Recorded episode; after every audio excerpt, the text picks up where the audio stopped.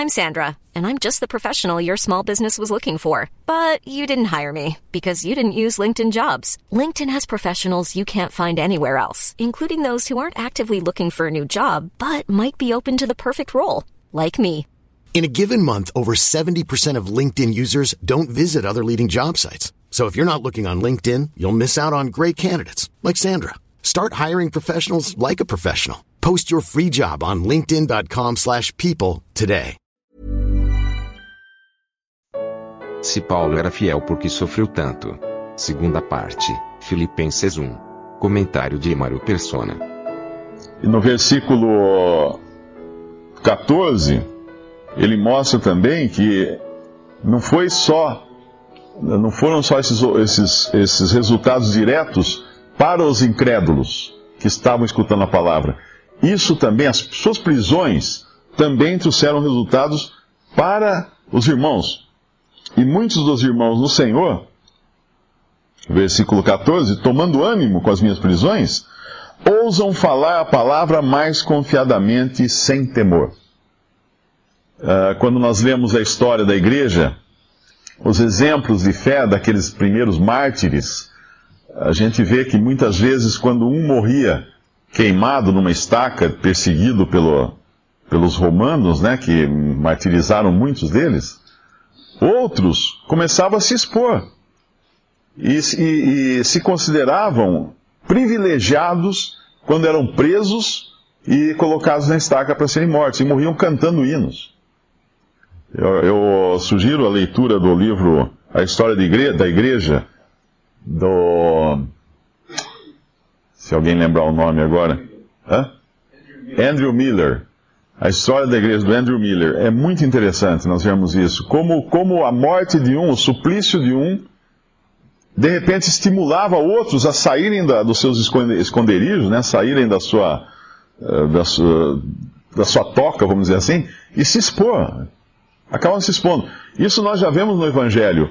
Quando o Senhor Jesus foi preso, e os seus discípulos mesmo, que eram aqueles diretamente ligados a ele, se esconderam todos, né? Fugiram, ficaram longe dele. Quem aparece em cena? Aqueles que antes eram discípulos ocultos de Jesus. Nicodemos era um deles, que nós vemos que ele foi antes falar de noite com Jesus, ele defendeu muito assim, temerosamente, o Senhor no, no Sinédrio, mas agora, na hora de, de pior, na pior situação possível, está Nicodemos publicamente dando testemunho da sua fé em Cristo para pedir o corpo de Jesus. E José de Arimateia, um que nós nunca ouvimos falar dele durante os evangelhos. Obviamente era um discípulo também uh, oculto, né? um discípulo sem, sem se expor muito, mas na hora da dificuldade ele se expõe. E assim é a maneira como Deus costuma agir também com os seus. Quando Paulo fala aqui desses que pregam a Cristo, uh, o sentido também é dentro desse próprio pensamento dele, de que todas as coisas contribuíram. Embora tivesse alguns que pregavam por contenda, por porfia, por uh, fingimento, né, no versículo, no versículo 18, Uh, eles dariam, eles teriam que dar conta disso a Deus. Do, do, do, ponto de vista pessoal deles, eles dariam conta disso a Deus, por estarem pregando a Cristo, ainda que pregando a Cristo, mas com segundas intenções. Mas a conclusão que Paulo chega é que importa. Se Cristo está sendo pregado, me regozijarei. Ele fala, mas que importa, versículo 18? Contanto que Cristo seja anunciado, anunciado de toda maneira, ou de qualquer maneira, ou com fingimento ou em verdade, nisto me regozijo e me regozijarei ainda. Não que ele esteja aprovando as maneiras erradas de Cristo ser anunciado. Não, de maneira nenhuma, né? Mas ele não está preocupado com isso, porque na verdade ele sabe que quem vai tratar disso é Deus e a pessoa que está pregando da maneira errada. Então hoje, quando nós vemos, por exemplo, a cristandade hoje, na ruína em que se encontra, você liga a TV, tem lá um monte de pregador pedindo dinheiro, vendendo bênção, fazendo um monte de coisa. E no meio de tudo isso, alguns estão pregando a Cristo. Estão falando de Cristo e do Evangelho de Cristo, que Cristo morreu e que Cristo ressuscitou. Esse é o Evangelho. A mensagem do Evangelho é essa: Cristo morreu, Cristo ressuscitou, creia. em Cristo como seu Salvador. Essa é a mensagem. Ah, mas e todas as vendas, todos os carnês, os CDs, os não sei o que que ele está fazendo, as bênçãos, as, as coisas? Deus vai tratar com ele. Agora, o Evangelho é o poder de Deus para a salvação de todo aquele que crê. Então, uma pessoa que escutou aquela mensagem de que Cristo morreu, Cristo ressuscitou, e que é preciso crer nele para ser salvo, ela pode ser salva, porque Deus vai operar pelo Espírito Santo em cima daquela palavra. Pode ser falada por um cristão com segundas intenções, pode ser que o pregador seja realmente salvo, mas ele tenha segundas intenções, ele tem busca poder, ou busca dinheiro, ou busca alguma outra coisa. Pode ser que esteja sendo falada por um incrédulo, mas que está naquela posição de pastor, de pregador, alguma coisa, ele é mais responsável ainda na sua condenação, se ele não crê, porque ele é daquele, ele está entre aqueles que falou, Senhor, Senhor, em teu nome profetizamos, em teu nome fizemos maravilha, em teu nome expulsamos demônio, e o Senhor vai falar assim, nunca vos conheci, apartai-vos de mim para o fogo eterno, para o fogo que nunca se apaga, onde o, o seu bicho não morre, alguma coisa assim. E pode ser uma mula. Balaão foi exortado por uma mula, que Deus usou uma mula para falar com Abraão. Com Balaão, perdão, com Balaão. Então, não cabe ao crente se preocupar muito com isso, porque é uma coisa que Deus vai tratar com essas pessoas.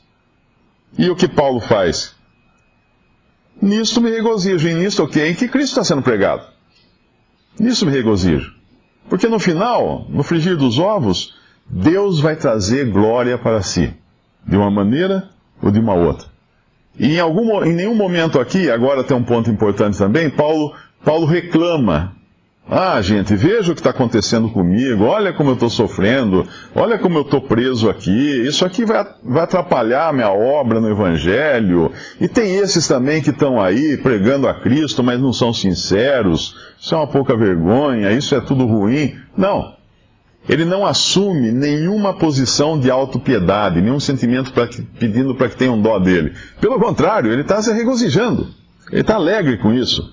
E ele, ele conta com as orações dos, dos filipenses para sua libertação das prisões, claro, porque ele também não quer ficar preso ali. Ele, ele, também gostaria de estar solto, mas ele conta no versículo 19, não está falando aqui de salvação da alma, porque Paulo era salvo. Porque sei que disto me resultará salvação pela vossa oração e pelo socorro do Espírito de Jesus Cristo.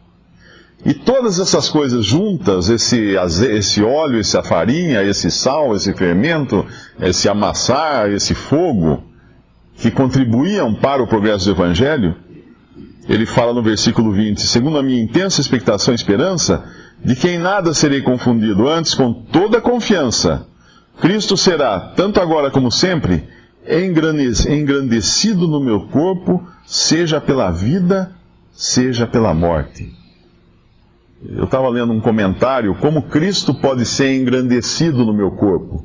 Isso vale para cada um de nós, né?